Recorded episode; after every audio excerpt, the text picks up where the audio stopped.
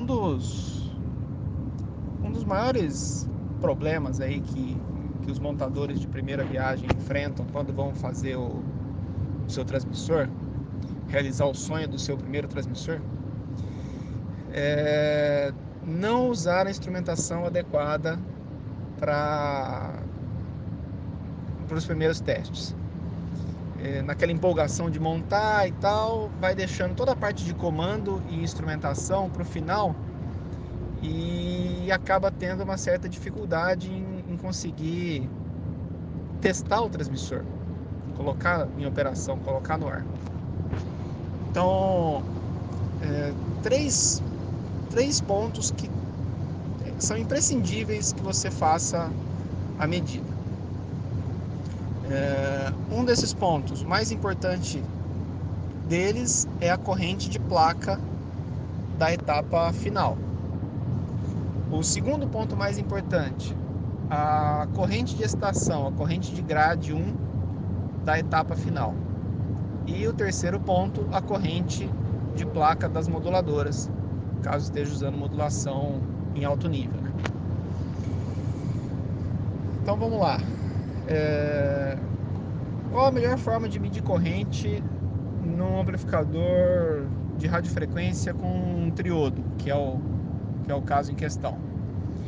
A melhor forma é você medir direto na placa. Inserir o instrumento em série com a com a placa, com, com a tensão é, que está indo lá pro pro amplificador de radiofrequência. Só que isso tem um problema nós estamos trabalhando ali com tensões acima de 1 kV, provavelmente. 2 kV, 3 kV, 4 kV.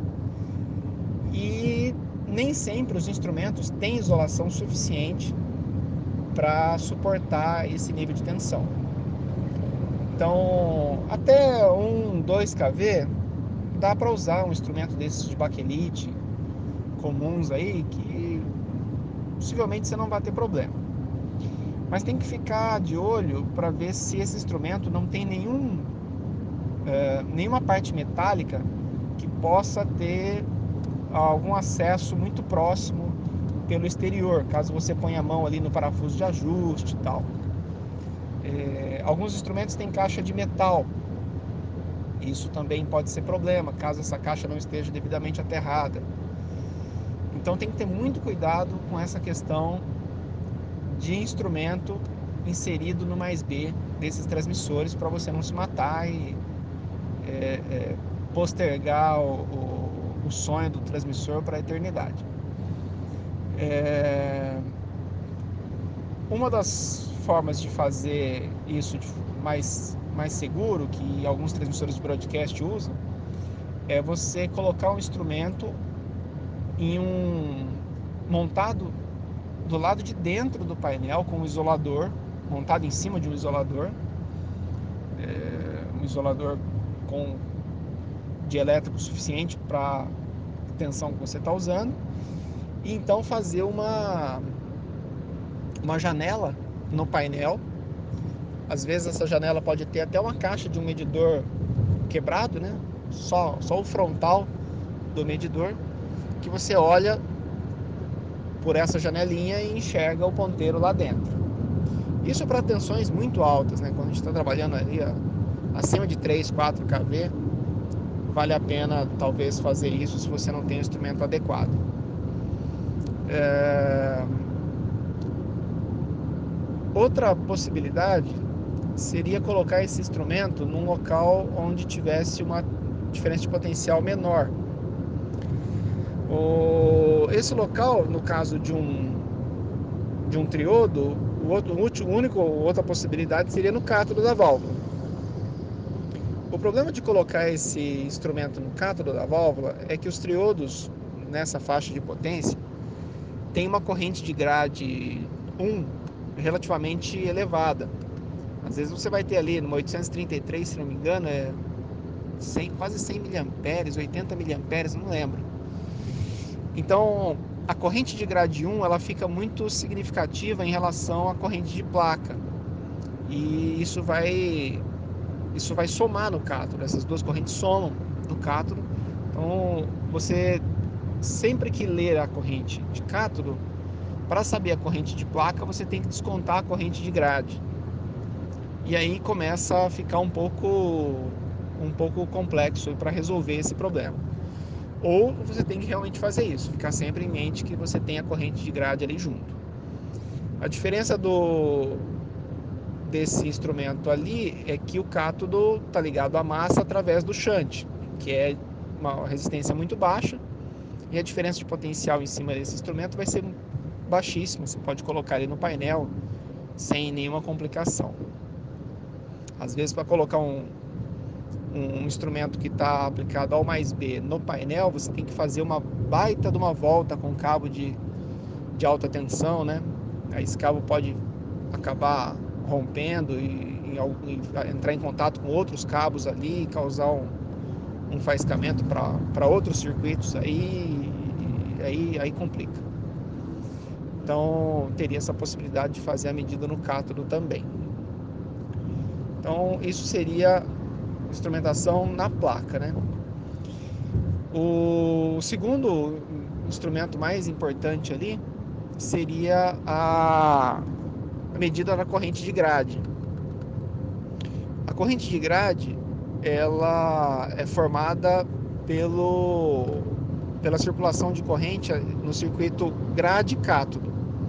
É como se fosse um diodo, ela retifica a tensão AC em cima do, res, da, do resistor de escape de grade vai aparecer uma tensão. Essa tensão, é, dependendo do resistor ali, vai produzir uma corrente que é a corrente de grade ou a corrente de excitação. Então, quando você olha lá no datasheet da válvula para a operação em classe C, tem lá é, corrente de grade 1, tantos miliamperes, um resistor de tantos ohms e a tensão de grade 1 tantos volts. Lei de Ohm direto. É...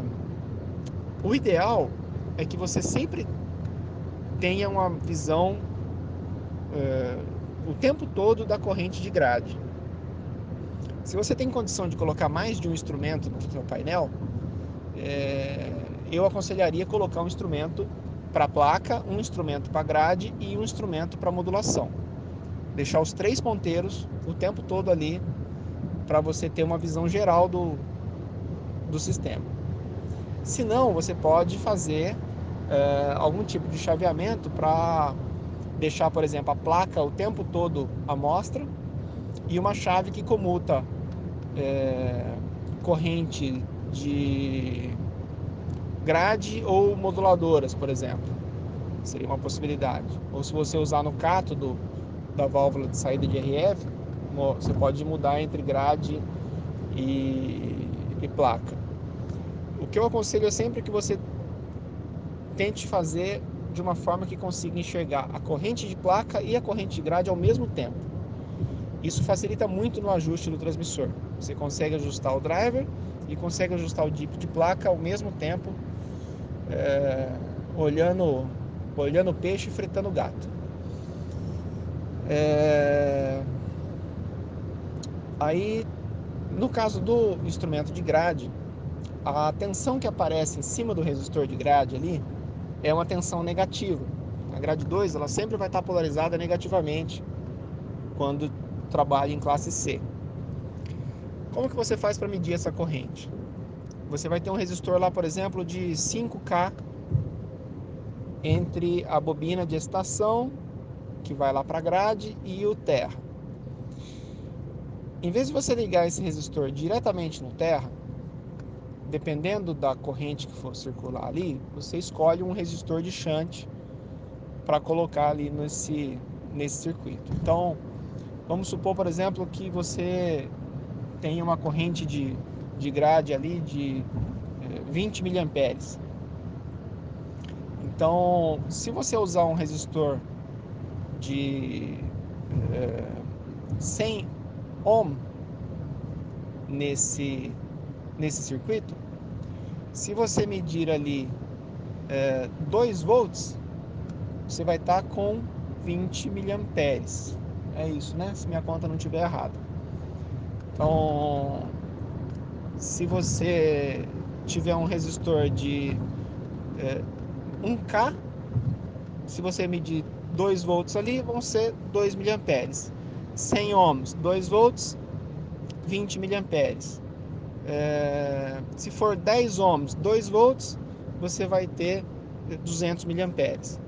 Então, usando esses shunts com resistor é, de, de, de, uma resistência é, múltiplo de 10 aí, é até mais fácil para você fazer as aferições iniciais direto com o multímetro ali, né?